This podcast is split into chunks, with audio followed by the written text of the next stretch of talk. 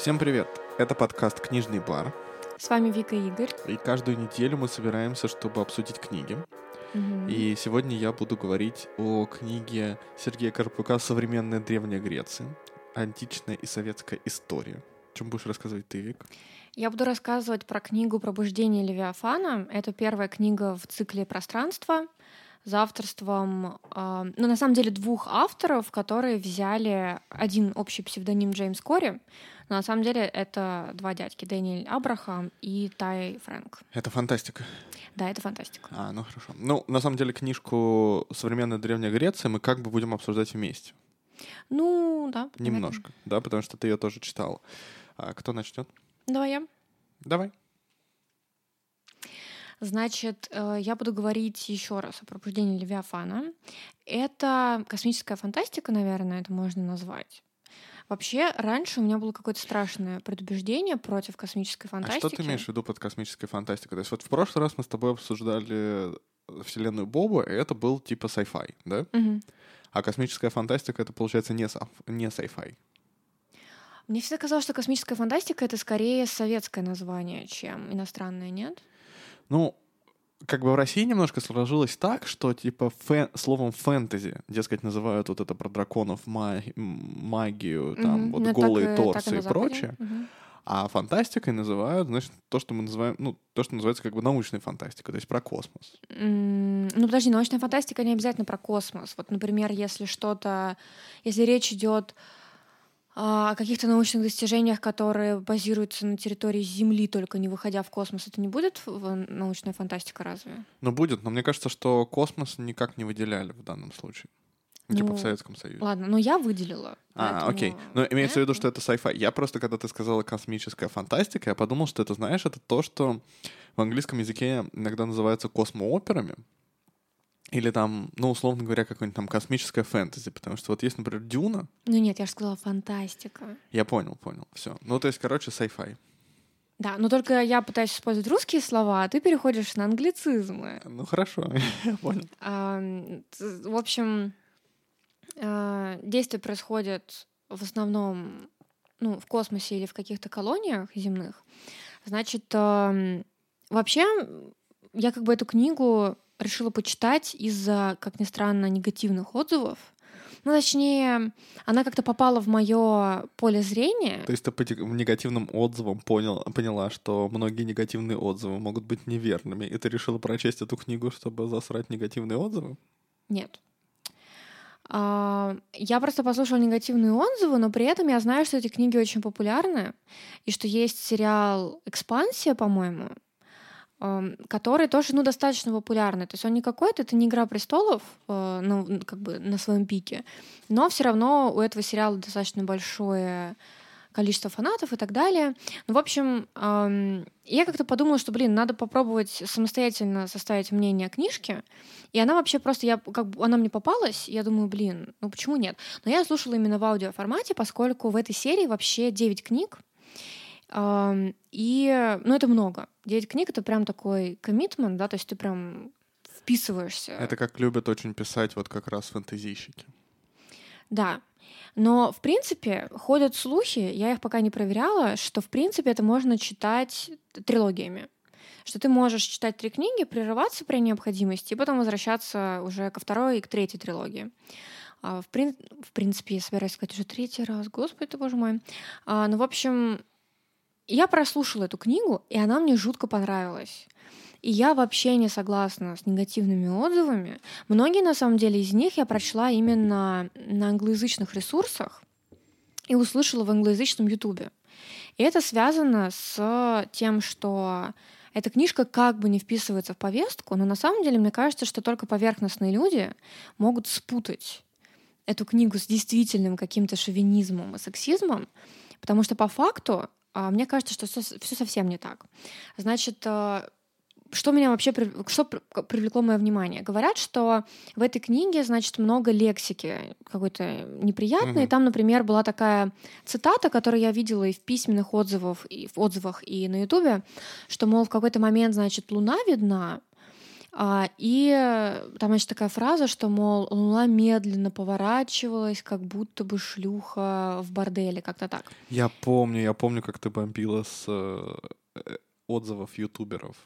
Да, но как бы просто проблема в том, что эта фраза сама по себе, правда, звучит странно. Я подумала, ну блин, ладно, окей, это какая-то странная фраза, но с другой стороны, у меня тут же была мысль, что окей, а в каком это контексте сказано? Мгм. И в итоге, когда я дошла до этой фразы, она меня вообще не покоробила, поскольку мне кажется, что она хорошо вписывается в тот мир, который пытались создать авторы.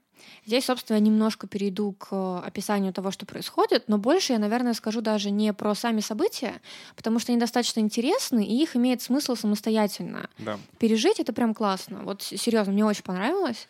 Не знаю, что там будет дальше, но первая книга очень классная. Я вообще очень рад, что у нас пошел какой-то такой цикл научной фантастики, потому что я сам очень люблю научную фантастику, и мне кажется, что сложно найти хорошие э, научно-фантастические книги. Ну, то есть я читал кого-то, даже классиков там какого-нибудь Хайлайна. Ну, Мгм. мне часто вообще прям не заходят. Мгм. А здесь вот э, ты уже который раз рекомендуешь какие-то интересные книги. Да. Я сейчас сам тоже читаю научную фантастику, она будет в одном, наверное, из следующих Да. эпизодов. Если тебе вообще захочется продолжить что-то похожее читать, то есть книга, которую я советую тебе очень давно, «Последний астронавт», это ужасы в космосе. Мгм. Это просто прелесть. Если ты решишь все-таки ее прочесть, то я буду очень рада ее обсудить, потому что она мне невероятно понравилась.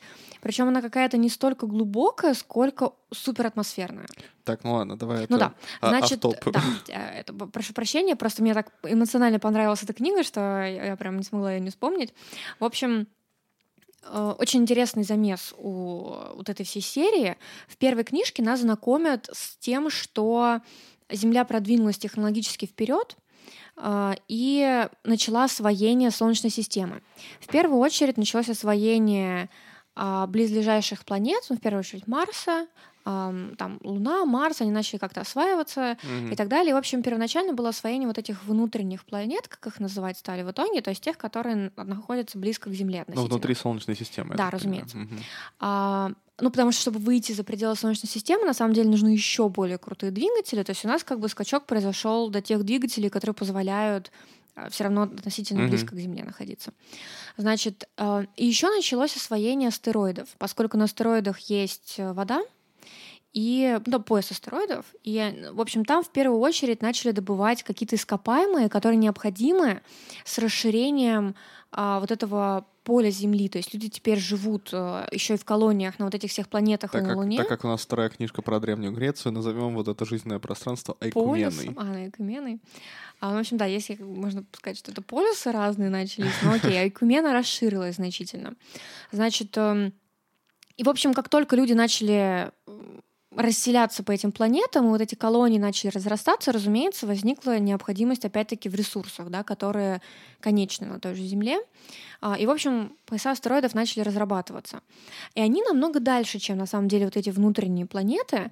А, И так случилось, что, во-первых, начали появляться на свет люди, которые уже не видели Земли, они родились Мгм. на вот этих искусственных станциях, ну, искусственных в том плане, что там искусственная гравитация, там нет нормального освещения естественного, и там очень по-особенному тяжелая жизнь, которая начала создавать другой менталитет, во-первых, а во-вторых, даже другую физиологию, поскольку в условиях другой гравитации эти люди начали расти более высокими, у них такие вытянутые конечности, их Мгм. описывают таким образом, что как бы они одновременно очень похожи на людей, но тем не менее ты узнаешь, Как эльфы.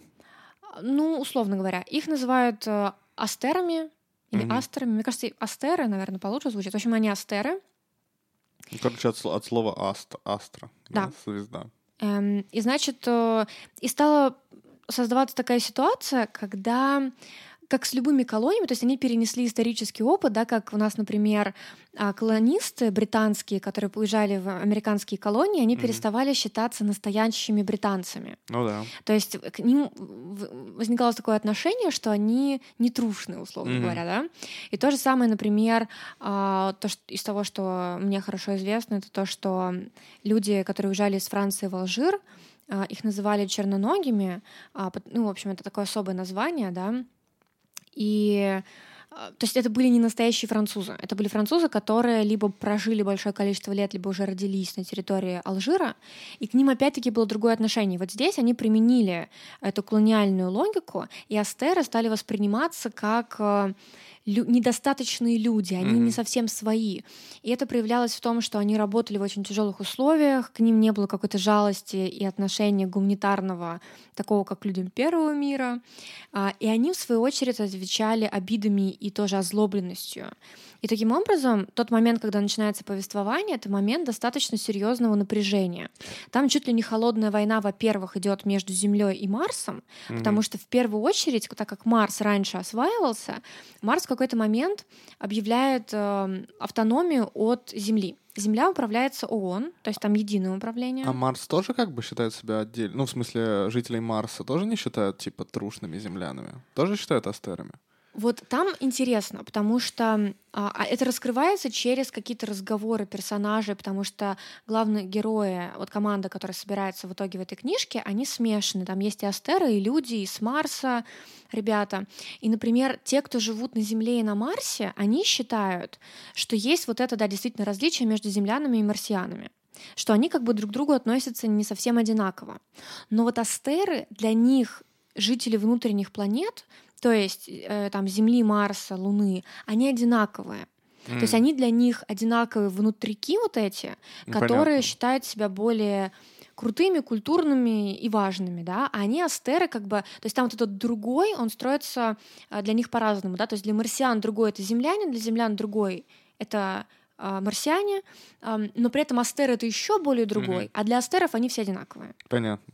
Прикольно, что астеры еще визуально отличаются, да, потому что есть такие, такие исследования в антропологии, что для того, чтобы а, как бы тебя принимали ну, что, что вот эти визуальные отличия, они, конечно, очень много значат, да, естественно, там, цвет кожи и прочее. И иногда тебе нужно чтобы тебя как бы признали там частью какой-то культуры, тебе надо выглядеть, условно говоря, стереотипно. Вот чтобы иногда иной раз индейцев в, в Америке признавали как индейцев, им нужно, условно говоря, одеваться там в пончо, в перья и всякое такое, то есть выглядеть стереотипно. Да, то есть а если ты автор... пытаешься разыграть да. карту обиженных индейцев, у которых отобрали землю, и к которым относились несправедливо, ты должен выглядеть как индеец. А если ты слишком похож на американцев, то это не будет так серьезно восприниматься. Да, да, и здесь как бы прикольно, что они сразу сделали вот этих эм, как это сказать, жителей колоний, да, как бы внешне отличающиеся. Да. Таким образом, получается, что они не могут как бы скрыть свою идентичность. Ну, да. не идентичность, а происхождение. И там так получается, что они пытаются воссоздать что-то похожее на холодную войну, угу. только немножко все равно более сложную, поскольку в холодной войне было очень много игроков, но все-таки мы легко можем выделить двух основных. А здесь получается, что с одной стороны была большая напряженка между Землей и Марсом. Это как бы основные две сверхдержавы, условно, как Советский Союз и США. Но при этом а астеры играют намного большую роль, чем, например, колонии, на территории которых только обычно велись какие-то прокси-войны, да, а, то здесь они в итоге становятся более активным участником.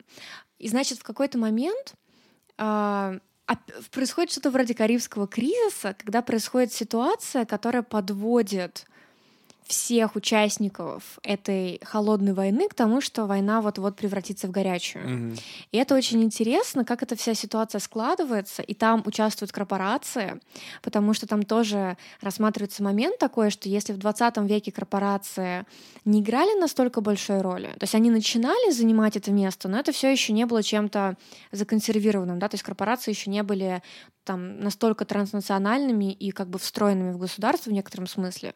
Ну, встроенные но... можно понимать по-разному, но имеется в виду, что сейчас корпорации могут быть какими-то отдельными единицами, да, которые пробивают свои интересы на государственном уровне. Ну да, здесь, наверное, важно, что вот этот вот Руперт Мёрдок, знаешь, который глава фактически всех а, медиа в США, ну, mm-hmm. там ему принадлежат все эти медийные сети, он же придумал, например,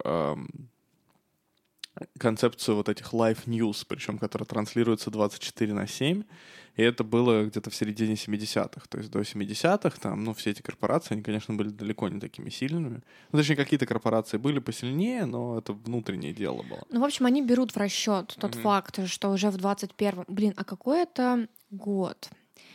Я как-то боюсь сейчас очень сильно ошибиться. Мне кажется, что это достаточно близко. Значит, э, происходит все в 24 веке, то есть это не какая-то супер необозримая даль будущего. Ну да. А, Ну, это не то чтобы прям близко, но, ну, в общем, нормально. Мне Ну, как-то кажется, что Знаешь, адекватненько. вот в этих космооперах, опять же, типа Дюны, там любят, типа, четырехтысячный год, вот Мгм. всякое такое. Ну, то есть это не, не таких масштабов, да. Да, здесь нормальненько. Вот, и значит... эм, Да, я хотел еще Ага. спросить, когда книжки были написаны, потому что понятное дело, что то, что ты сейчас описываешь, это правда как будто они очень пытались как бы осмыслить холодную войну, да? мгм. И, ну, то есть они писались в, в холодную войну, этой книжки. Классическая фантастика, скажем так. Нет, это современная. Первая книга вышла в одиннадцатом году, а последняя на данный момент в двадцать первом. Ой, ну это, кстати, неожиданно. Потому что это звучит так, как будто, ну, знаешь, это могло выйти, типа, там, в 70-х, 80-х, когда это Мгм. как раз было модно осмыслять. Да. Но там вообще рассматриваются очень многие темы, которые универсальные встречались в истории до холодной войны. То есть вот это неприятие другого, и вот этот колониализм, да, который, эм, ну, в общем, это все вот это более универсально. То есть это не, это не просто какая-то пародия или подражание холодной войне, это более так, мне кажется, глубоко. Так вот, сюжет. Значит, вот, э, вот это, в этот момент холодной войны и такой достаточно серьезной напряженности а, происходит э, э, то, что небольшой корабль, который занимается перегрузкой воды, то есть они погружают к себе лед на борт Мгм. и переправляют его туда, где его можно уже переработать для того, чтобы колонии могли эту воду потреблять. На, на колонии на астероидах. Мгм. Значит, э, и это такой, в общем, это такой очень рутинный маршрут, э, рутинный корабль, такая просто вот такие ребята рабочие, можно сказать. И они получают сигнал СОС. И обычно это довольно хреновенько, типа там, ну, тебе надо отвлекаться, еще какие-то рапорты потом заполнять, они Ну, такие, понятно. блин. Опаздываешь же Да, графика но с другой стороны, они как бы достаточно приличные люди, чтобы проверить, что там, потому что мало ли кому-то действительно нужна помощь. То есть они как бы такие, типа, ленивато, ну, блин, ладно, как же мы бросать будем людей, нехорошо. Они проверяют, что там произошло, обнаруживают пустой корабль. Но не совсем пустой. Он пустой, на нем находится сцена некоторого преступления, которая очень многое переворачивает в, в мире этой команды и потом во всей Солнечной системе. Мгм. И в какой-то момент они... Что за преступление-то? Или ты не будешь говорить, потому что Я это не, спойлер? ну, я не буду говорить, потому это, что это же спойлер. начало книжки, нет, я так Ну понимаю? да. Ну, в общем, а, команда этого корабля, который они нашли, убита. Мгм. И убита довольно стрёмно. И когда они это обнаруживают, а, они также обнаруживают рядом корабль, который прятался. Он выключил все системы, успел немножко остыть, и они его из-за этого не увидели. Тут этот корабль выходит из эм, э, как бы с темноты, из пряток, Мгм. эм, и ударяет по ним. И Ну, в то есть живых... просто таранит его. Нет, стреляет по ним. А, стреляет, я понял. И в живых остается только та часть команды, которая пересела на корабль, где произошло преступление, Мгм. а та часть, которая осталась на корабле, погибает. Это приводит в бешенство оставшихся людей, и они рассказывают о том, что произошло просто в радиоэфире на Вселенную, как бы, на, этот, на систему. Ага. Они рассказывают, что произошло, и они рассказывают о своих предположениях, кто это мог быть. Они как бы по косвенным признакам, ну как бы они так и проводят легкий анализ и понимают, что есть всего пару вариантов того, кто это мог быть. Они о них рассказывают и начинают войну. Э, То есть это ведет э, как бы к большим политическим пертурбациям. Они, ну, политическим, военным, потому Мгм. что проблема в том, что как только их предположение озвучивается, начинаются мятежи на а, астероидных станциях. Понятно. И все начинают пиздить всех. И, короче, начинается прям такая заварушка. И из всего этого рождается новый капитан этой команды, потому что старый остался на корабле и умер. Поэтому у нас появляется такой герой, который становится новым капитаном. Он достаточно молодой и такой идеалистичный, но даже не идеалистичный, он просто такой хороший парень до мозга костей. Вот поступать правильно. А кто он по национальности, скажем так? То есть он землянин, Он марсианин? с э, Марса, по-моему. Ага. С Марса. Значит, э, команда у него смешанная. Параллельно на одной из станций а, есть, значит, такой полицейский, который после развода с женой немножко сдал, начал немножечко бухать и немножко начал сходить со счетов. А, ну, в своем а, участке. Ему дают э, задание, значит, э, найти девушку, которая сбежала от богатых родителей, они хотят ее любыми средствами вернуть. Его задача найти, похитить и вернуть родителям.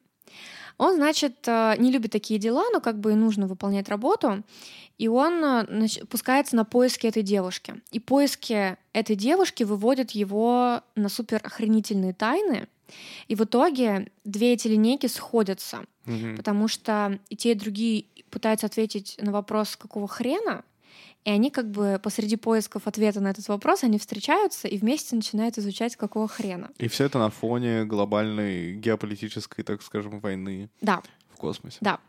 И мне очень понравилось, что оба персонажа на самом деле очень хорошие. Вот два мужика этих.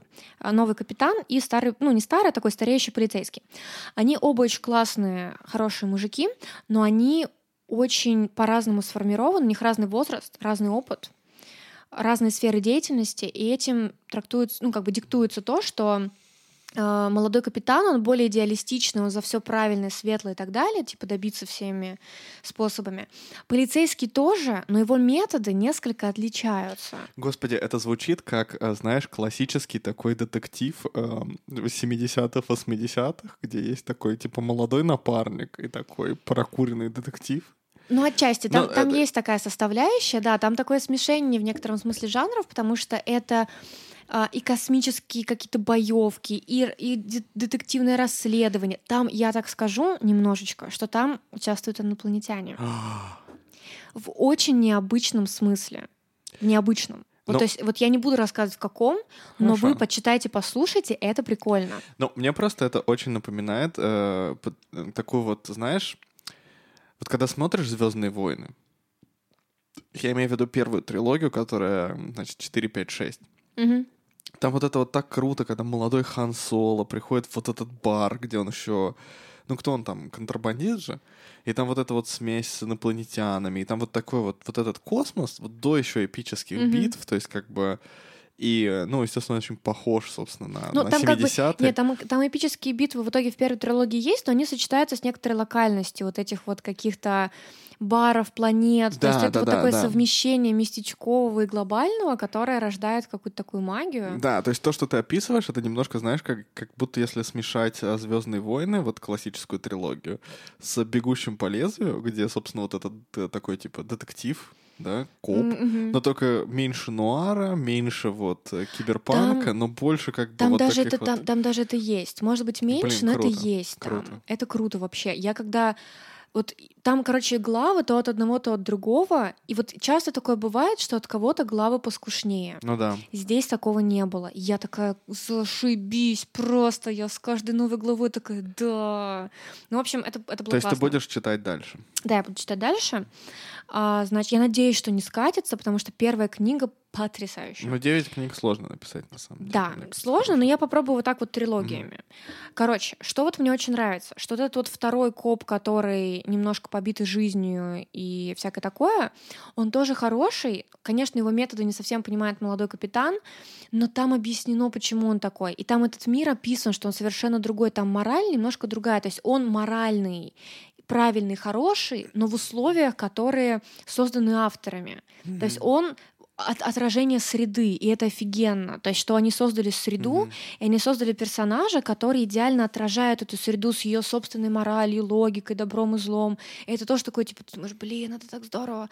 И вот возвращаясь к шлюхе, которая медленно поворачивалась, а именно к Луне, А именно к Луне. Ам, там вот этот вот мир, особенно мир астеров вот этих, он описан как такое грязное немножко место, где много беззакония, а тот закон, который есть, он отличается от привычного. А, то есть вот элемент киберпанка. Да, и, и как бы и получается, что вот эти зачем там проституток каких-то ука, ну про них как-то что-то рассказывается, вот такие сравнения и так далее, потому что это немножко такой жесткий и грязный мир, и необходим вот этот антураж. Ну, то есть ты имеешь в виду, что это такой, условно, классический кибер- киберпанк, где это такие рабочие окраины, только вот в хай-тек будущем. Да. Мгм. И более того, значит, и что мне там еще очень нравится, то что и вот почему я не согласна с тем, что это сексизм, мизогиния и вот это все, потому что два главных героя мужики, но у нас два автора мужика. И вот как бы я понимаю, почему они выбрали мужчин как вот главные ф- вхож... главное вхождение в историю. Да. Но все женские персонажи, которые есть в этом мире, они классные. Мгм. Они написаны очень уважительно, и они описаны не специально, типа э, сейчас, дорогие мои друзья, вступает сильная независимая женщина, написанная специально для того, чтобы все успокоились. Нет. Это абсолютно органично, и вот как бы автор отдает должное некоторым персонажам, и среди них женщины, и это классные персонажи. Там прям я не знаю, стоит ли прям подробно про них рассказывать, потому что в этом могут содержаться некоторые спойлеры, но ам, ладно, од- одна женщина, она с корабля, значит, одна там, ну, в общем, ладно, значит, р- расскажу про девушку, которая а, вот с, с команд, ну, с корабля, вот эта маленькая команда, которая обмельчала с тех пор, как Мгм. большую часть убили. Значит, Наоми, она главный инженер, и это такая женщина, которая, на которую в первую очередь опирается Джим. Джим это у нас, значит, пилот, которого... Ой, пилот, этот Капитан. капитан, капитан, которого я... Командир, капитан, а, молодой, да, который стал по несчастному случаю капитаном. Он в первую очередь эм, опирается на вот эту Наоми, просит у нее советов и так далее. Но там показано, что она сильная волей, и она помогает ему принимать какие-то решения, но при этом эта ноша, она не совсем для нее, она не хочет быть капитаном. Мгм. То есть она готова ему помогать, но сама она не хочет быть э, в этой роли, и он на нее очень полагается, и в какой-то момент он думает, что, блин, я столько на нее взваливаю, это нечестно, я же сам должен в итоге стать хорошим капитаном. Но вот она помогает ему, э, в общем, в его таком становлении. И она очень рассудительная, она... То есть она не какая-то такая физически, да, сильная, всех раскидывает и всякое такое, она именно такой мозг, Она который... дает жесткий отпор мужикам. Вот что главное, понимаешь? Ну, она, от- наверное, отчасти, но имеется в виду, что она, короче, такой сильный, хорошо прописанный персонаж. И там в какой-то момент, когда только с ними знакомится полицейский, его зовут Джо, он отмечает, что она самая, что она не самая натренированная, что в том плане, что она не была каким-то полицейским до этого, ничего такого, но что в плане а, самообладания она самая сильная Мгм. что он- у нее именно психика очень стойкая, и он думает, что окей, на будущее надо иметь в виду, что она ам, может многое выдержать, что она именно у нее холодная голова, она такая рассудительная и прям остается в каких-то таких э, странных и адреналиновых ситуациях она собранная. И он прям обратил на это внимание, потому что а, там есть а, механик э, Амос, он, по нему видно, что он раньше был то ли военным, то ли вот что-то похожее, наемником, что-то такое. То есть он видит в нем вот это. А в ней он видит именно вот эту психологическую а, стабильность и силу. А, Значит, потом там есть такая девушка Джулия, она тоже важна для сюжета, не буду про нее много рассказывать, она слишком связана со спойлерами, но ее описывают как очень, как богатую девочку, которая очень вписалась ам, за тех э, людей, которые социально оказываются там опущены, с которыми несправедливо поступают. Она именно такая очень честная, и у нее такое чистое сердце, она вот э, вступает в борьбу на стороне слабых и на стороне тех, с кем поступают несправедливо. И она тоже очень сильная и смелая, она оказывается в ужасных ситуациях. Ее показывают как такого человека, который под нажимом показал себя как невероятно стойкий человек, который сделал все правильные выборы, и что она такая прям мощная фигура. Она в первую очередь очень мощная фигура для полицейского вот этого Джо, Мгм. который вообще, он, в итоге он уже должен ее найти и вернуть родителям. А, но он в ходе того, что он все больше и больше о ней узнает, он просто проникается к ней огромным уважением, и она такой становится для него фигурой, которая немножко переворачивает ам, его мир. И он как бы за счет того, что он вообще как-то с ней соприкасается, он сам становится лучше. Блин, я все равно, вот ты, ты рассказываешь, я представляю весь этот мир, как будто он, знаешь, из чужого, такой типа из 70-х космос. Или такие со так- старых там, там- постеров. там- там есть такое, да. То есть, ну, Ну, мне- нет, это очень здорово. Это то есть очень атмосферно, это- да. это- да. И я вот не понимаю, те люди, которые посчитали, что это сексистская книга, Мгм. почему они обратили внимание на определенные выражения и фразы, но не обратили внимание на то, что женские персонажи настолько хорошо и уважительно прописаны. Это это с как раз-таки то, на отсутствие чего часто жалуются, да, что особенно какие-нибудь мужики, которые пишут какой-нибудь фэнтези свое или какой-нибудь свой sci-fi, там, значит, у них там мужики-мужики, а женщины это только там... Помнишь, там есть, например, такая а, большая жалоба, что когда женщину убивают или насилуют, они становятся способом для мужчин встать на какой-то путь, что типа ну да, женщины... типа это- они продвигают сюжет. Да, они продвигают мужской сюжет, и они созданы только для того, чтобы страдать, их там насиловали, убивали, всякое такое. Здесь вообще не так. Это отличная репрезентация, и это прям, ну, по чесноку. То есть там нет такого, что я сижу и такая думаю, господи, по все, все галочки отметили. Нет, это именно крутая история, в которой решили написать крутых персонажей, очень разносторонних, сильных, сложных, и, и они как мужские, так и женские. Хорошо, я спрошу тебя тогда про сериал. Ты щелкала как-нибудь, смотрела, оценивала? Ну, я оценивала, потому что там главный герой симпатичный, а, но сам сериал не смотрела. Но, в принципе, после этой книги я подумала, что э, можно будет как-нибудь его посмотреть. А он продолжается? Ну, в смысле... Нет, он закончился, там он был на каком-то канале, я забыла на каком, его закрыли, а потом Amazon выкупил его и довыпустил последние сезоны уже на Амазоне. И тогда по интернету ходили шутки, что а, Безос не хотел, чтобы его любимый сериал закрыли, поэтому А. выкупил его, чтобы узнать, чем все закончится. А, Но я видела трейлеры, когда он только начал выходить. Трейлеры были вроде прикольные. Там вроде как прикольные, перс... ну как бы актеры, точнее, которые воплощают интересно персонажей. Но вообще нет, не смотрела ни одной серии полностью, поэтому ничего не могу сказать. Ну, просто у меня такое ощущение, что вот это бы, конечно, очень важно было бы снять стильно. Ну, знаешь, не Мгм. только как бы вот сохранить там какие-то сложные характеры, что не всегда бывает в современных сериалах. Мгм, И да. как-нибудь мы сделаем специальный выпуск по Ведьмаку.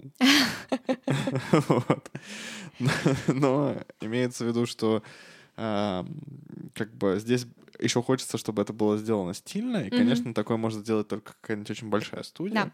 Но первоначально я так понимаю, что у него был не очень большой бюджет. Не знаю, дал ли Amazon какие-то более крупные суммы на создание, черт его Мгм. знает. Но в любом случае, если вдруг будете проходить мимо этой книги в аудио Как она или- еще раз или- называется? А, Она называется, ну, первое пробуждение Левиафана вообще это серия пространства, The Expanse. Эм, Вот. Понятно. В общем, Ты горячо рекомендуешь. Левиафан Wakes, да. Я горячо рекомендую, да, я вот если, не знаю, может быть, если я прочитаю какое-то количество книг, можно будет вернуться и сказать, скатилась, не скатилась. А, но пока что первая часть реально топ.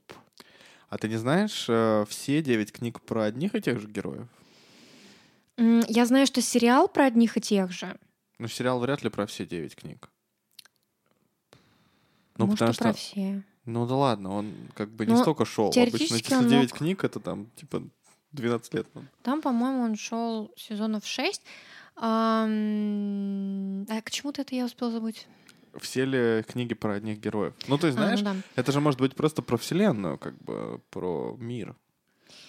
Я не знаю и не хочу узнавать, Я потому понял, что понял. мне будет интересно в процессе. Я специально, я, у меня есть тенденция идти бежать смотреть, но здесь я подумала, что нет, надо... Ну, блин, хотя ладно, кого я обманываю, мне немножко... Что-то я там немножко посмотрела, но я максимально била себя по рукам, потому что реально... Вот у меня есть желание прям посмотреть, как оно прям на, на моих глазах разворачивается, а не заранее себе Не спойлерить. посмотрела ни одной подборки в Ютубе. Нет. А Нет. есть ли любовная линия? Э, да, но они... Они, они так сделаны, что лично меня они не бесили, не отвлекали. И в одном случае там очень легкая любовная линия, в другом случае это любовная линия, которая важна для движения сюжета. Понятно. Вот. Ну что, Ну и то она половину, она на три четверти не, не существует. Ну, в общем, я не... Ну, короче, короче, я понял. Ты нормально. много, ты не хочешь рассказывать э, про сюжет, потому что тебе очень понравилось. А, м, и как бы в, в- прошлом эпизоде с со вселенной Боба я тебя попросил не рассказывать, а здесь ты как бы сама не хочешь спойлерить. Еще проблема в том, что мне кажется, что с одной стороны, как только я представила себе, как я буду это объяснять, это может выглядеть достаточно путано, и в некотором смысле в таком вот сжатом пересказе Это убивает это может немножко убить эм, шарм. какую-то красоту сюжета, потому что когда вот я это слушала, это все было классно. Если это пересказывать, это может выглядеть немножко витьевато. Но мне не хочется создавать ложного впечатления, что это будет сложно осознавать и слушать. Мне кажется, что самое главное, что тема этой книги — это человеческое общество. Mm-hmm. То есть автор, вот я обожаю Стругацких, а Стругацкие пытались представить, с какими новыми вызовами столкнется человечество в будущем, когда наступит утопия. То есть что происходит с людьми, когда наступает утопия? Ну да, то есть у них как бы вот этот человек, он очень современный, да, то есть имеется в виду современный, в том смысле похожий как бы на нас. Да, не, то есть не то, люди не изменились вот... кардинально, не откатились назад, ничего такого. Это мы только вот с новыми горизонтами, проблемами и так далее. Здесь это человеческая природа и то, как она может развернуться в рамках э, Солнечной системы, mm-hmm. а не просто одной Земли. И во что это может вылиться, исходя из того, какой у нас уже есть э, как бы опыт ошибок, пиздеца и так далее. И они Я как понял. бы моделируют, как бы это было. И это выглядит очень прикольно. Поэтому, э, чтобы это не превращалось в какие-то слишком большие ссылки на исторические события и так далее, не пугало как-то, потому что не всем такое может нравиться. Мне кажется, mm-hmm. что здесь может быть довольно широкий спектр э, читателей и слушателей, которым это понравится, и чтобы не сужать его искусственно, вот я думаю, что надо. Ну, тут на самом деле, поменьше. может быть, э, мы если я когда-нибудь прочитаю, можно сделать какой-нибудь бонусный эпизод, потому что как бы если там много аллюзий на реальную историю, да, или интерпретаций, или как бы мы сами можем прочесть это сквозь ну, призму да, реальной там, истории. Там, То есть скорее, это, это может быть интересно. какие-то. Да, но это как бы может быть интересно обсудить, да, но угу. а, так, чтобы ты пересказывал сюжет, там, теряя какую-то красоту, ну, конечно. Да, но мне кажется, тебе понравилось. Хорошо. Мне нравится, что ты рассказывала про эту книгу под супер зеленое пиво, которое пахнет травой. Какое-то такое смузи просто цвета вот реально свежескошенной травы. То есть и тут такой контраст, что ты рассказываешь про астероиды, значит, там какую-то плохую жизнь. И пью шпинатовый э, какой-то коктейль. Да, и пьешь какой-то А в этом пиве есть шпинат, и оно офигенное, да. Ну что, идем дальше?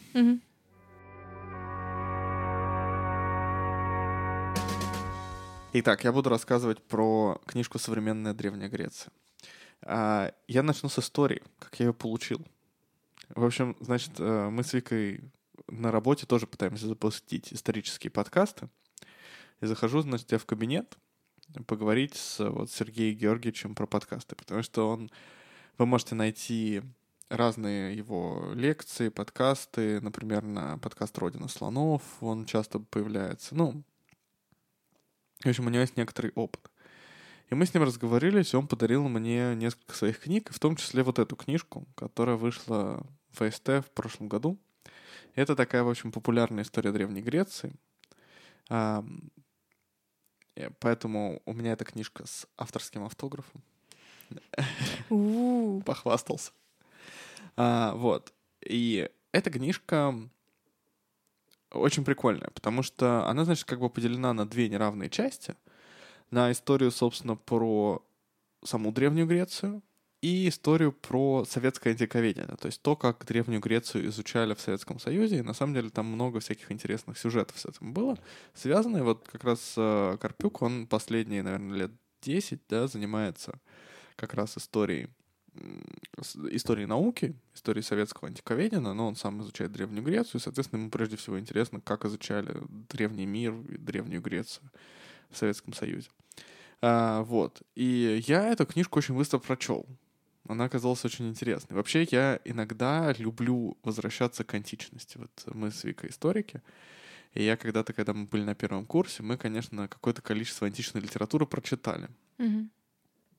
Э, мы читали и знаменитые, а, значит, э, как это называется, пьесы, да, а, трагедии.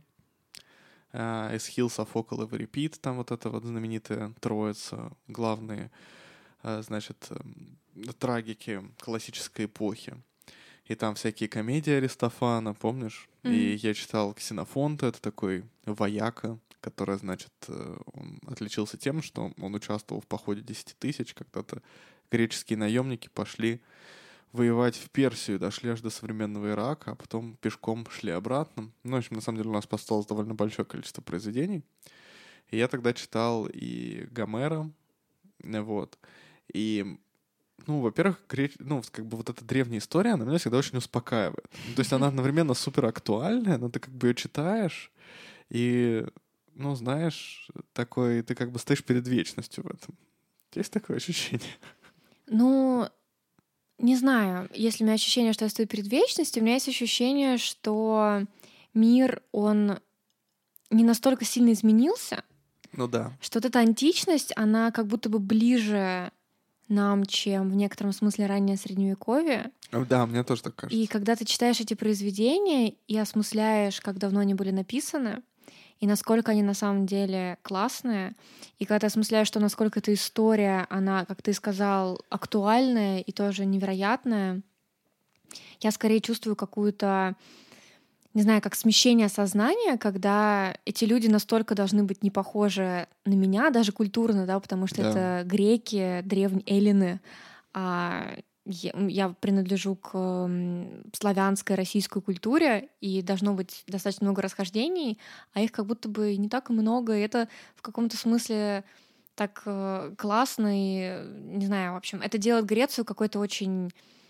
милой, близкой, и вообще ты каждый раз удивляешься. То есть нет такого, что ты отложил э, греческую историю, через несколько лет ты к ней вернулся, и такой думаешь, ну, чё, как оставлял, так там все и осталось. Да, нет, да. ты как ты находишь что-то новое, какие-то новые впечатления, и это всегда очень такая благодарная вещь, возвращаться к этому периоду. Меня просто до сих пор, например, потрясает, знаешь, вот как ты сказала, что э, как они кажутся какими-то очень близкими, потому что меня до сих пор потрясает, что вот есть, например, вот Гомер. Ну, мы на самом деле не знаем, там существовал он, строго говоря, или нет. Но вот как раз Карпюк в этой книге пишет про то, что а, компьютерный анализ показал, что, судя по всему, Илиаду и Одиссею написал один и тот же человек. Ну, то есть этого человека можно назвать Гомер, как бы его иначе не звали. А Гомер, судя по всему, жил где-то в восьмом веке до нашей эры, да? Вот. И вот ты читаешь Гомера, и тебя не потрясает, что вот когда-то кто-то это написал, а ты три тысячи лет почти спустя это читаешь. Ну, то есть это, знаешь, это такая как, ну, ты не часто читаешь такие произведения, понимаешь? То есть, когда даже ты читаешь там какую-нибудь классическую литературу, там, 19 века, ну, там, как бы, легко представить, что там какой-нибудь Пушкин жил, да? То есть, это, ну, типа, 200 Это лет назад. интересно, что он оставался достаточно актуальным все это время, и к нему не один раз возвращались, и не Да. было такого, что «А, мы тут раскопали, короче, древние источники, расскажем вам про Гомера, про которого забыли на тысячелетия. Нет. Причем Это- Гомер это еще такая, как бы такой пример, да, то есть это все равно это эпическая поэма, там какое-то полумифическая вот эта вот а, Троянская война, которая потом оказалась правдой. Не так давно оказалась правдой, всего 150 лет назад, потому что многие в, нее не верили, в общем Мгм. А, а есть там вообще какие-то вещи, там типа, знаешь, какого-нибудь... Там еще в этой же книжке он очень классно написал, что мы долгое время считали, что э, Троянской войны, ну, что Троя не существовало. Да-да-да. да. Да, а они наоборот считали, что, по-моему, они тоже считали, что Троя не существовало в какой-то момент, но думали, что существовала Атлантида. Да. А потом оказалось, что все было наоборот. Э, Нет, это э, как раз он, Карпюк пишет про то, что ам, где-то там в 18 веке ам, как бы считалось, что Троя — это мифическое событие. И только там безумец Генрих Шлиман оказалось, что он, кстати, российский подданный. В смысле, он был подданным Российской империи. М, Или потому что он немец. Я не знаю. Но я А, ну немцы вообще там.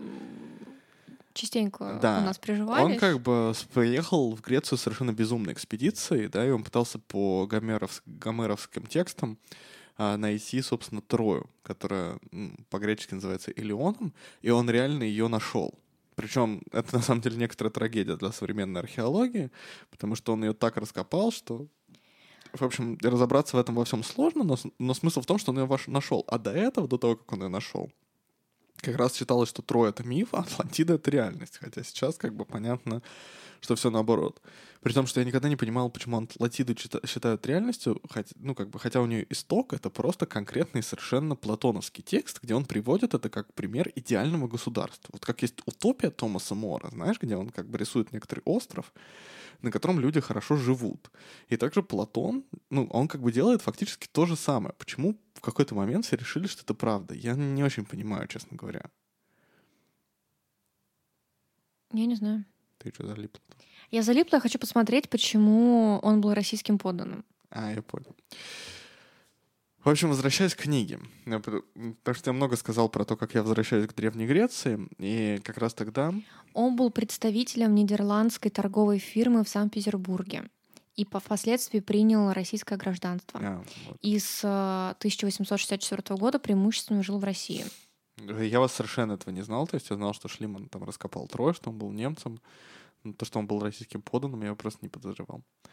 А мне кажется, про это просто не говорится, потому что вообще мы же много слышали про него как про археолога-самоучку, и туда ни разу не вписывался этот факт в историю о нем. Ну да, но Шлимана сейчас его как бы...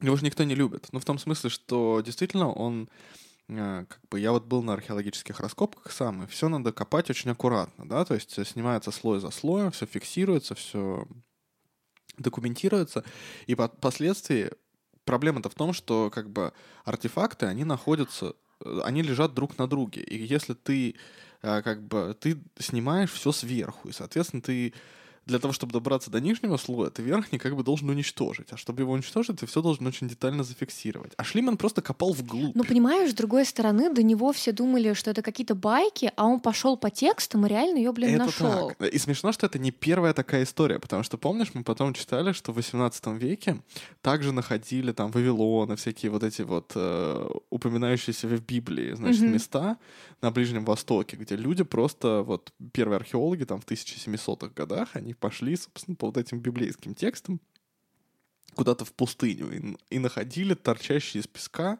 там всякие вершины зигуратов, да, там какие-то колонны, храмы и всякое такое. Вот. Э. Прикинь, короче, у него первая жена была русская, а вторая была греческая благотворительница и археолог. И их общего сына звали Агамемнон. О, господи, боже мой. а, ну ладно, в общем, зако- закончим со Шлиманом. В общем, а, такая же хорошая... Как бы по истории Древней Греции очень много учебников. Но учебники не, не очень весело читать. И э, единственное такое выбивающееся из этого, это была книга, Михаила Гаспарова, очень-очень известного советского и российского антиковеда. По-моему, он филолог, филолог, на самом деле, преим, преимущественно, он не историк.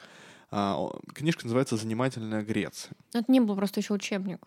Это не учебник, да. Нет, я и говорю, что по, по Греции куча учебников, но учебники как бы скучно читать. А так что ты можешь прочитать? Ну, типа Куна э, мифы. Ну, мифы — это мифы, да, это не история. Стивена Фрая. А это тоже, кстати, мифы. Да, то есть это тоже не история Древней Греции.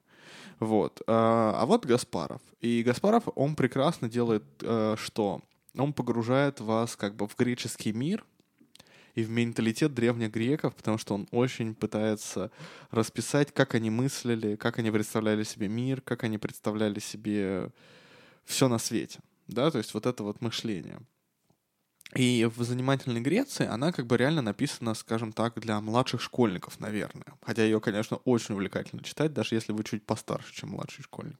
Например, если вам за 30. Например, если вам за 30. Если вам немножко за 30. Да, но там чуть-чуть не хватает, знаешь, такой, как бы сказать, общего, что ли, такого нарратива, да, общего рассказа об истории Древней Греции, как будто. А, такого чуть, чуть построже. И вот такое ощущение, что занимательную Грецию очень хорошо читать с этой книжкой Карпюка. Вот.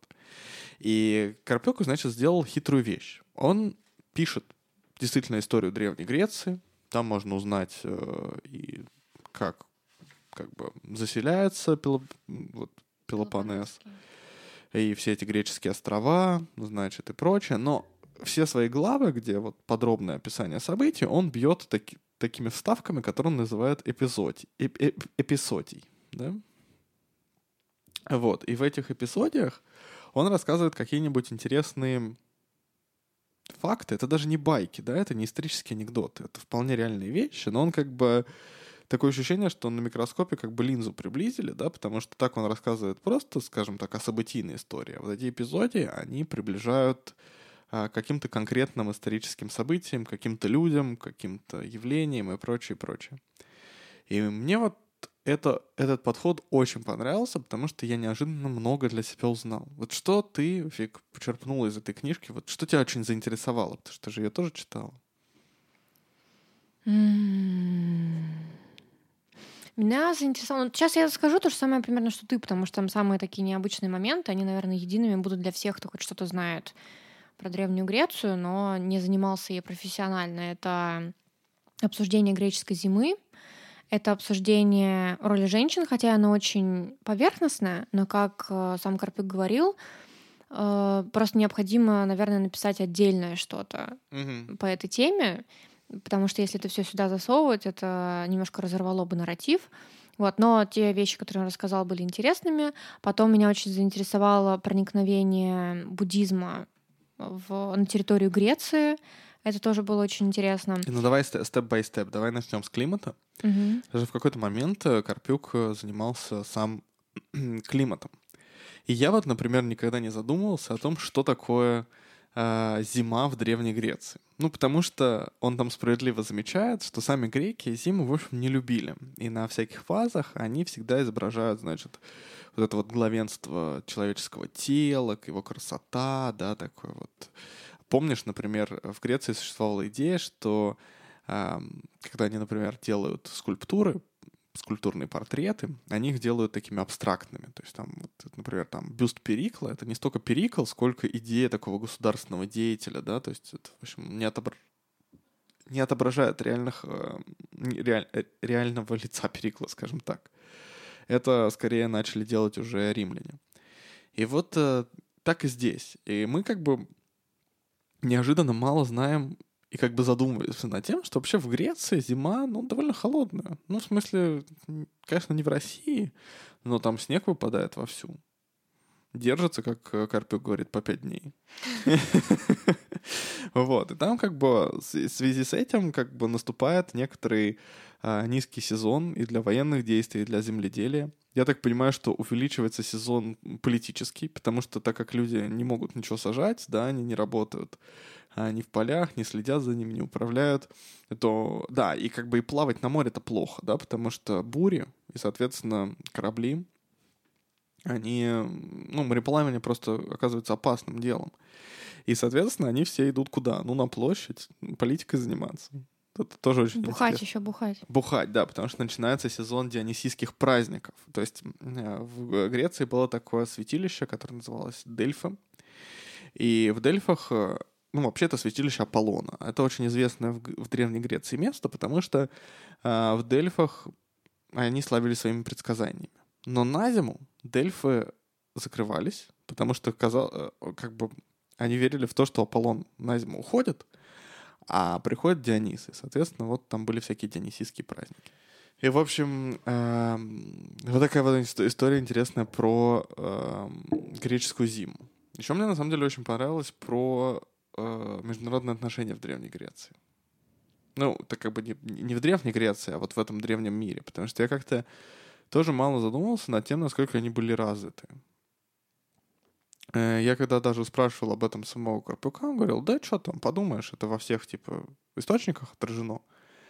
Но там он, например, описывает такое, что когда Спарта воевала с Афинами, у Спарты не было флота. Афина, она как бы была царицей... Афины были царицей Марией. И, соответственно, спартанский флот спонсировали персы.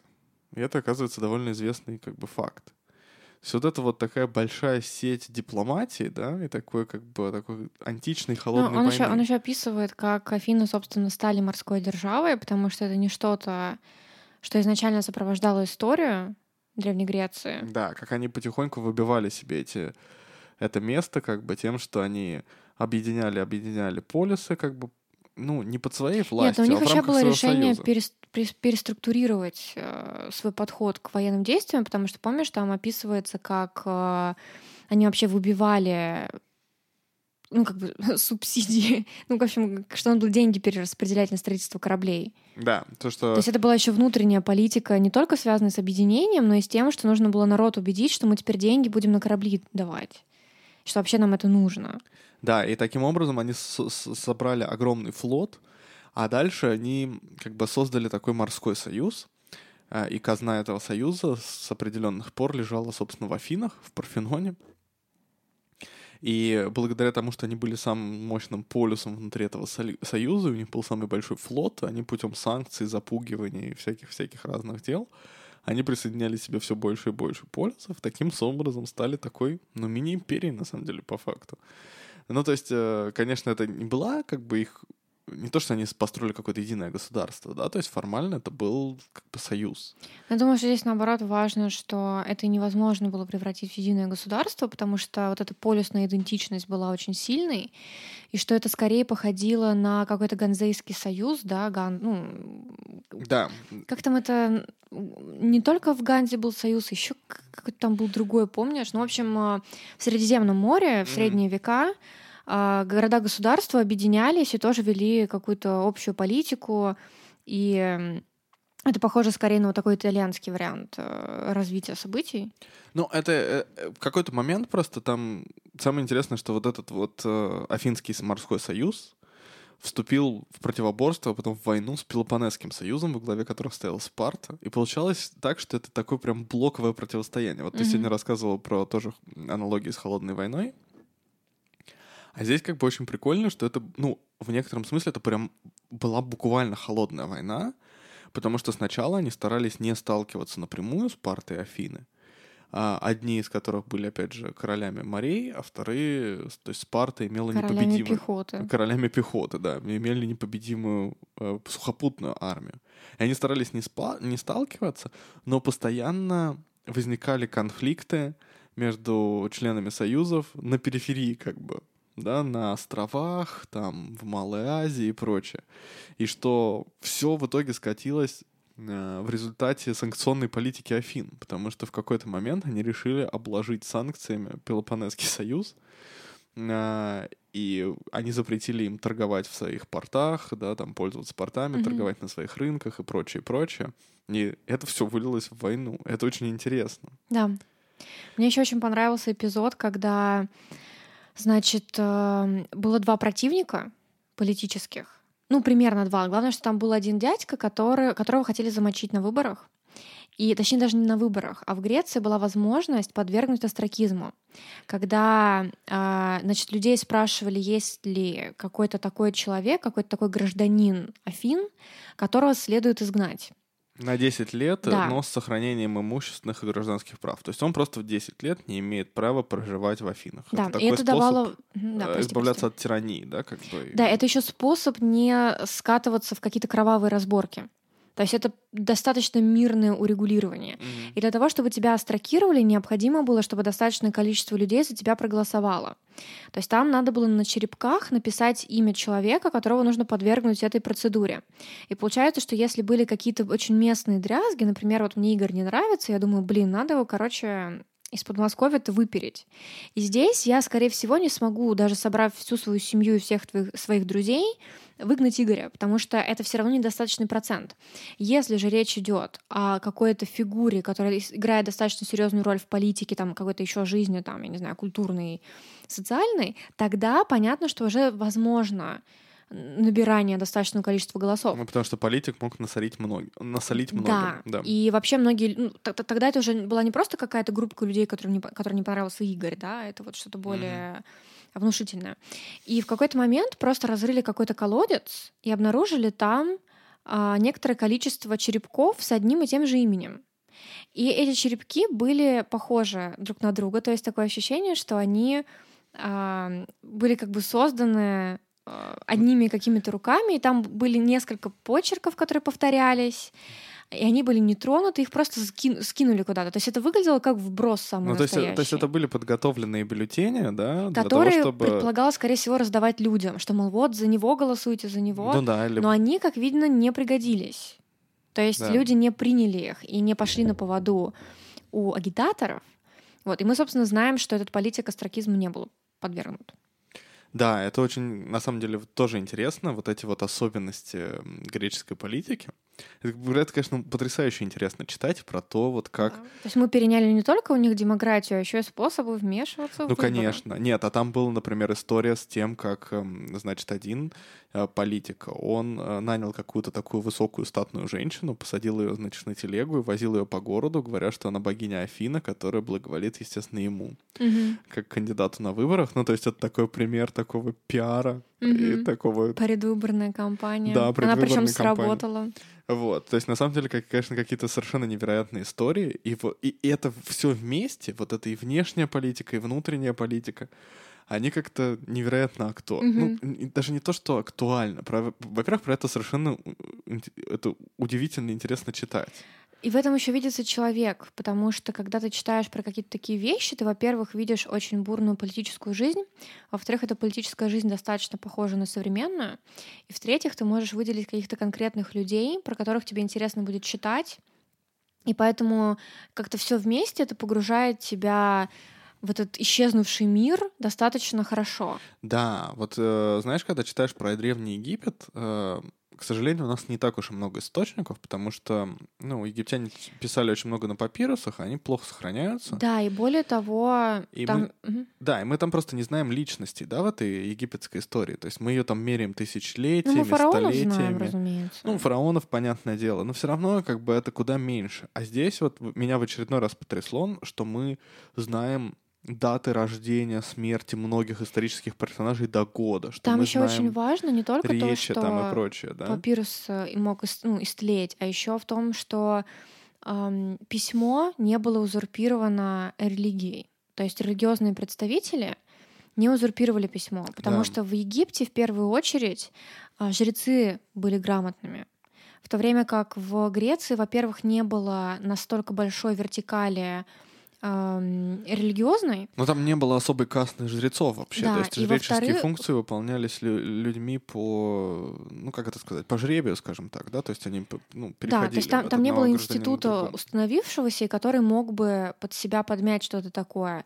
И плюс письмо, оно ну, первоначально отражало какие-то ну, как бы разнообразную торговую жизнь и так далее. И вообще мы можем делать вывод, что грамотность была достаточно распространена. То есть, если ты думаешь про древний мир, ты, скорее всего, не осознаешь, что достаточно большой процент людей мог хоть как-то писать. Да. И да. таким образом вот это вот отсутствие моно- моно- монополизации письменности, достаточная распространенность грамотности э, и сыграла роль. И помнишь, там еще Карпюк писал, что когда люди у которых были какие-то семейные связи, которые ожи- от которых ожидалось, что они могут занимать какие-то посты в будущем и приносить какую-то пользу обществу, а, считалось, что они должны в первую очередь э, изучать риторику, потому что они должны быть Да. способны выступать, например, в Сенате и толкать какие-то речи. Не в то в Сенате, время на, на А- Агоре. на Агоре и в Сенате тоже, ну, смотря... В какой период? Да. В Сенате это в Риме просто. А, подожди, а как, как это тогда называлось? Ну, Агора, вот Нет, народное ещё. собрание. Там еще какое-то слово было. Да, то есть ты мог выступать там на Агоре или в Ариапаге, э, и это было важно. В то время как, например, слуги и рабы могли, если что, вести какие-то записи. Мгм. То есть грамотность не была сама по себе настолько впечатляющим навыком. Да. Потому что, типа, ну, и раб со слугой тебе что-нибудь написать сможет, а вот как ты речь толкнешь, друг мой, воспалишь ли ты сердца греческого полюса? А, И поэтому здесь тоже, да, этот момент, что получается, что слуги, рабы могли писать. Да, и эти речи потом остались, да, то есть вот эти судебные речи, политические речи. Ну, например, вот а, очень известны там такие, даже в школе рассказывают про Демосфена, да, который был суперизвестным оратором Мгм. а, греческим, и он, например, был очень против а, царя Филиппа, македонского Мгм, царя мгм. Филиппа, который был отцом Александра Македонского, собственно. А Филипп, он проводил такую остроумную политику, на самом деле. Он пытался, как бы, опять же, Грецию объединить под своей властью в рамках некоторого союза. И к моменту, когда Александр э, вступает на престол, а Филиппа, собственно, убили, на самом-то деле он Грецию не завоевывает. Он идет как бы сразу вот в, на Персию, да, то есть Греция как бы уже находится под его властью, но вот в рамках вот такого союза. Так вот, Демосфена, например, писал он был жутким противником македонцев. Он писал много речей против Филиппа. Эти реч- речи потом получили название Филиппики, собственно говоря. Причем получили название уже в античности, потому что уже Цицерон называет свои речи против Марка Ан- Антония а, Филиппиками, в общем, да. И все это остается. И вот э, это то, что ты сказала. В этом настолько видны конкретные люди. Вот это меня всегда потрясает. Да, то есть, э, например, там вот то, что я говорил, Ксенофонт, который написал так называемое вот, произведение, которое называется «Поход десяти тысяч», а по-гречески это... Анабасис. Мгм. Вот. Это про то, как, э, значит, был такой царевич Кир. Он был персом, и он решил, значит, свергнуть там своего какого-то то ли брата, то ли еще кого-то. И для этого он на- наб- набрал 10 тысяч э, наемников греческих, гоплитов, и пошел с ними воевать в Малую Азию, чтобы захватить престол. В общем, дошел до современного Ирака. И эти наемники, они показали себя суперэффективными. Они прекрасно выиграли битву. Проблема заключалась в том, что, собственно, царевич Кир в этой битве погиб. Проблема, да. И получилось так, что наемники, они оказались в центре вражеской территории без каких-либо, без какой-либо цели. Ну все, типа, что дальше-то делать? Более того, значит, э, персидский там царь, не помню, как его зовут, он тоже поступил хитро. Он вызвал как бы командующих э, стратегов э, этой вот на- наемников, этих 10 тысяч, и, ну, якобы на переговоры, но он их там всех перебил. И оказалось, что все эти наемники теперь как бы без головы. У них нет ни цели, ни командующих. Но тут они как бы вспомнили, что вообще-то они греки. Они были греками из самых разных полисов. И Эллины. спартанцы. Эллины, да. И спартанцы, и афин... и афиняне, в общем, там из самых разных полисов. И они решили... Но, но помним все Но только помним эти два. Не, ну там был еще Каринф, да, который еще не разрушить, его только римляне разрушат. Там был Милес и всякое такое. Не, ну это я просто в шутку, что, мол, обычно у нас в обиходе два э, в языке как-то, да. Вот, и они выбрали себе новых командующих, один, одним из которых стал Ксенофонт. И, в общем, пошли пешочком домой. Да, потом э, Карпюкович очень классно сказал, что они не могли жить без моря, и что когда они наконец-то дотопали до моря, они были невероятно счастливы, потому что, ну, как бы, когда ты... э, Дошел до моря, ты знаешь, что дальше делать. Да, то есть и что это часть такая ментальности, что ли, да, что как, как так долго без моря они прожили, в общем, и им это не очень понравилось. Да, да. И они, правда, они дошли, оказывается, до Черного моря. Вот где-то, знаешь, где сейчас вот Грузия граничит с Турцией, вот там, где Мгм. Трабзон находится, вот это вот. И они там, собственно, на побережье Черного моря, они чуть построили себе корабли и по- вернулись домой. Господи, И- это так классно. Ты такой, типа, дошел до моря, построил корабль и поплыл. Вот Ну, ты сейчас 10 можешь себе такое тысяч- Их представить? 10 тысяч было. Ну что, ты что, организовать 10 тысяч, чтобы они взяли и построили корабль, это может даже Они- сложнее, чем Они в сами это сделать. организовались, они Нет, поняли. ну я понимаю, но имеется в виду, что Да. Но это, нет, это просто еще потрясающая мужи история. были когда-то мужи. Тем, что один из вот этих людей, да, собственно, Ксенофонт, он написал про это мемуары. Ну, то есть это, это как бы реальная история. Ты можешь почитать, как вот реальные люди две с половиной тысячи лет назад а, там думали, делали и всякое такое.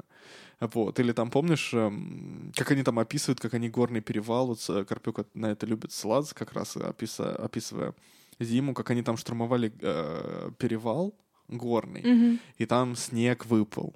Или они, например, как раз проходили, а там были, ну, собственно, вот намо- э, ну, народы, которые жили на севере Малой Азии, и у них были шапки лисьи. На Мгм. меху, и, конечно, греки им очень завидовали, потому что сами они не носили ничего подобного. Причем я помню, что когда-то мы проходили а, мемуары по Ферраро-Флорентийскому собору, когда наш представитель церкви отправился туда, и он описал свое путешествие в этот Ферраро-Флорентийский собор, Да, но это уже какой-то А, и типа... это 15 век, но имеется в виду, что вот я помню, что на каком там это, получается, должно было быть курсе втором, Ну да, наверное, наверное. и вот я это читала и думала, блин, вот ничего себе, прикольно. А на самом деле я как-то к тому моменту их либо не читала, либо успела забыть, что есть еще вот эти мемуары, Да. которые как бы не 15 век. Да, а скорее, типа, пятый до нашей эры, Да. где-то там такой. Вот, это так совершенно интересно. Или, например, эм, тоже к вопросу о климате. Там э, есть такая поэма э, «Труды и дни» Гесиода. Гесиод — это, мне кажется, там шестой или седьмой век, то есть он там постарше. Он как бы попозже Гомера жил, но, в общем, еще, еще старше.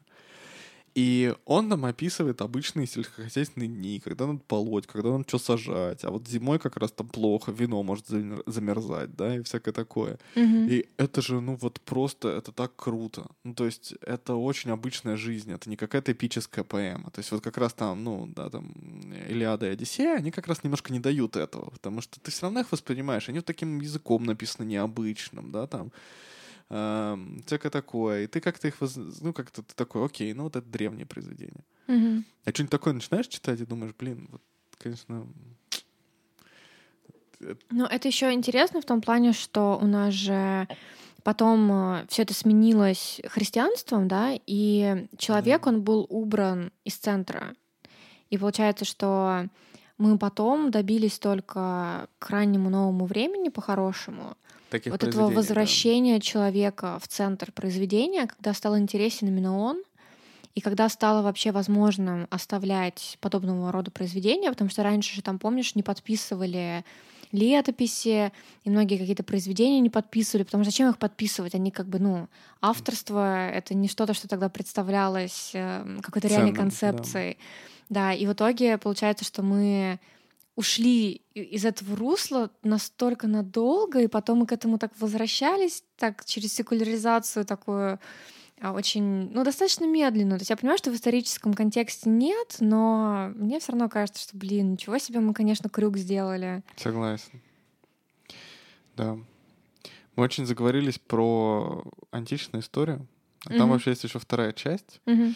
Но, может быть, мы можем поговорить о ней в другом подкасте, потому что, на самом деле, я прочитал еще одну книжку про Карпюка, которая специфически посвящена м, Ну да, это достаточно большое смешение тем, на самом деле. Да, вот. Но что я И хотел... вторая часть плюс довольно маленькая, да, она не занимает Она довольно маленькая, книги. да. Она, ну, может быть, даже, наверное, не, не четверть. Вот я сейчас листаю. Вот э, она начинается на 200 странице, а всего их... ну, всего их даже 300 нет. Ну, то есть, да, это, это Мгм. меньше третьей части. Но я хотел сказать, что единственное, что мне показалось странно в этой книжке, это то, что они... Карпюк заканчивает тем, что, значит, Александр, естественно, походами Александра, его завоеванием Азии, его смертью. И после этого держава Александра распадается.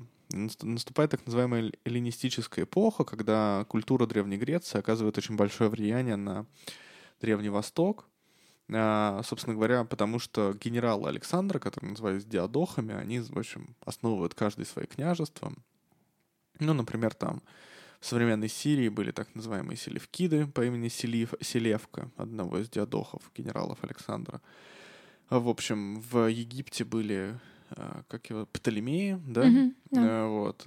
И забавно, что как раз Клеопатра, она Мгм, последняя она царица из рода да. Птолемеев. Да, это к вопросу о как раз нетфликсовском новом фильме. Все всегда сейчас говорят, что она не может быть черной, потому что она египтянка. Она даже не совсем египтянка, будем Нет, честны. там потом греки ворвались в обсуждение, что, мол, блин, ребята, но Да. если, ну, даже они, по-моему, ну, не они, они, там нет какого-то коллективного они, но имеется в виду, что там звучали такие моменты, что, мол, окей, не берите гречанку, но хотя бы тогда настоящую египтянку можно да, взять? Да, да. Вот. И, в общем, держава быстро разваливается. У меня 30-летнего Александра Македонского, или сколько ему было там, что-то такое, да, по 30 лет. А, и как бы на этом Карпюк, в общем, заканчивает свою историю. Но на самом-то деле история эллинизма, как мне кажется, она захват... заканчивается на том, не на том, что держава Александра распадается, а на том, что Рим захватывает Грецию. И потом, собственно, все эллинистические государства давят и занимают полностью их. И мне как-то не хватило, знаешь, такой последней главы о том, как другая античная, другое античное государство, которое очень-очень много взяло, на самом деле, от Древней Греции, да, Мгм. от, от эллинов, потому что Рим был, он формировался в том числе под влиянием вот это вот, э, собственно, Италию, Сицилию, их называли Великая Греция. Там были много греческих колоний, да, и они постоянно взаимодействовали с молодой Ри- Римской республикой. И мне немножко не хватило головы про то, как древние греки воспринимали римлян, это римское наступление, да, и как, в общем, Рим в итоге съел весь этот вот э, эль- эллинский мир. Ну, мне кажется, что, возможно, это либо не его период, или же это тоже довольно большая тема, ему показалось, что Может быть, да. Ну, чтобы про- она как-то не съела книгу, это надо будет как-то иначе. Ну, в общем, можно, кстати, у него спросить. Или мы спрашивали, я не помню. Нет, мы не спрашивали, но надо будет спросить. Но на самом деле, как бы, да, мне просто кажется, что это завершение такой истории. То есть тут как бы большая тема, да, если мы будем сравнивать, действительно, потому что, например, а, Сергей Георгиевич очень много уделяет внимание афинской демократии, греческой демократии, и то, как эта демократия отвечает на разные вызовы времени, на самые разные. Потому что, например, а афинская демократия, она отличалась от спартанской с вот этим вот таким военным строем, да, как бы такой очень жесткой такой, как сказать, дисциплиной. Кстати, тебе не кажется, что Спарта как будто бы немножко Орвеловские имеет вайбы? Ну, не, есть, да, такое. Ну, то есть они все подчинили одной идее, что как бы очень интересно. И он как раз прослеживает то, как она на какие вызовы она может ответить, а на какие нет. Да, там очень вот интересно и в плане того, что многие афинские мыслители смотрели на Спарту, потому что она более успешная, никогда не захватывали и всякое такое. Или, например... Там идея вот этого мужчины, воина спартанского, вот она захватывала умы. Да, вот. Такой настоящий, типа, опять же, такой патриархальная идея. Вот. Или наоборот, потом, когда приходят македонцы, да, с их все-таки царской, там все-таки цари, вот, и Александр, когда он особенно захватывает Вавилон и Персию раз, разгромляет, там он как бы перенимает вот это вот э, культ персидских царей, которые кажутся такими небожителями, да, которые кажутся равными богами, и им все поклоняются. Богам. Богам, да. То есть он не первый среди равных, а он такой вот такой уже не совсем человек. И, в общем, вот эти вот диадохи, они тоже перенимают эту идею, потому что Птолемеи остаются править в Египте, да, конечно, там есть полисная структура, но это уже не, совсем не демократия с астракизмами и прочим. Вот. А потом, собственно, на смену вот этой вот адаптирующейся и где-то неуспешной демократии приходит другая демократия. Это Римская республика. Угу. И интересно, что она выстраивает такую систему, а, собственно, Рим-то захватил Грецию до того, как он стал империей. Он захватывает ее где-то во втором веке, в середине второго века до нашей эры. По-моему, Коринф уничтожается, они сносят Коринф в 167 году до нашей эры. Вот, а, собственно, весь э, вся история с Цезарем, которая как бы превращает Римскую республику в империю, это конец, ну, конец нашей эры, да, это там, по-моему, 50-е, что ли, годы. Вот, то есть это произойдет только через сто лет. И как бы вот это вот интересное такое было бы даже не то, что сравнение, а как, собственно, эллинский мир это переживает, что они склоняются под волей такой вот новой империи. Вот это вот, вот этого мне чуть-чуть не хватило, честно говоря. Мне всегда нравится, что когда читаешь про Рим того периода после захвата да. Греции, что там были такие волнения, связанные с тем, что э, вот эти культы греческие, часто очень сексуализированные, да, да, они да, перенимались да. римлянами, и часто именно римские женщины привносили эти культы, и они отчасти немножко пугали римских мужчин, типа какого черта? Но, а, мне кажется, что Рим, опять же, все античные историки, они, конечно, на меня сейчас всех собак бы спустили, но мне кажется, что Рим — это такая немножко смесь Афин со Спартой. Что помнишь, у, Рим, у Рима была такая важная идея, что когда-то они были тоже начальной республикой, такой трушной. Помнишь, там еще было семь царей в начале? И у них, значит, была такая, типа, дескать, римская дисциплина. Тоже они там закаливались. Помнишь, такая, типа, сила такая вот, ух. То есть такая mm-hmm. немножко спартанская, но все-таки не, не настолько суровая. И как бы демократия там была, ну, такая вот Там еще вот это жесткое управление, даже не жесткое в армии, а вот то, что у них они все эти построения придумали, помнишь? Да, да. Типа свинья, вот эти все фигуры, которыми они, если что. Да. И получается, что это такое очень четкое управление армией. И это, конечно, похоже на Спарту, и это еще регулярные войска. То есть это не ополчение, да. как в некоторых греческих полюсах было распространено. А именно в Греции мужчины были... Ой, Греция, ёбушки. В Спарте мужчины были воинами. Они не должны были, например, заниматься земледелием. Да? Для этого были и лоты. А спартанцы, они воины, они рождены быть воинами, всякое такое. И отчасти это ближе и правда к римскому профессиональному войску, так что... Ну да, в Афинах тоже он интересным да, образом пишет, что изначально-то тоже все аристократы, они как бы были воинами, но особенно после поражения в Пелопонесской войне а, это перестает как бы быть почетным, да, что ты, если что, берешь в руки копье и щит, становишься гоплитом. И они начали как бы... Афинская армия стала наемной во многом. Ополчение, ополчение. То есть все как бы сливали в свою вот это вот, э, в свою обязанность. Э, хотя у них, ну, в смысле, это, это было Короче, почетно как для на граждан. Руси примерно. Ну да. Она же тоже когда-то аристократия строилась из воинов Не, ну так очередь. постоянно и был, да? Сначала были бояре, которые Да, но бы... это просто, короче, это, это просто единая, единый Тенденция, путь да. да, становления государства. Ну что, давай заканчивать. Давай. Подписывайтесь на наш э, Инстаграм, Телеграм. Мы завели Телеграм. Теперь вы можете еще, кстати, слушать нас на Ютубе. Э, Мы там выкладываем э, пока что старые эпизоды, да, по два видео таких с заглушками в неделю. Но потихоньку мы, может быть, э, сделаем настоящий видеоподкаст. Вот. э, Но, по крайней мере, если вам удобно слушать там, теперь вы можете слушать там. В общем, подписывайтесь на нас везде, где вы слушаете наш подкаст. Увидимся на следующей неделе. Пока.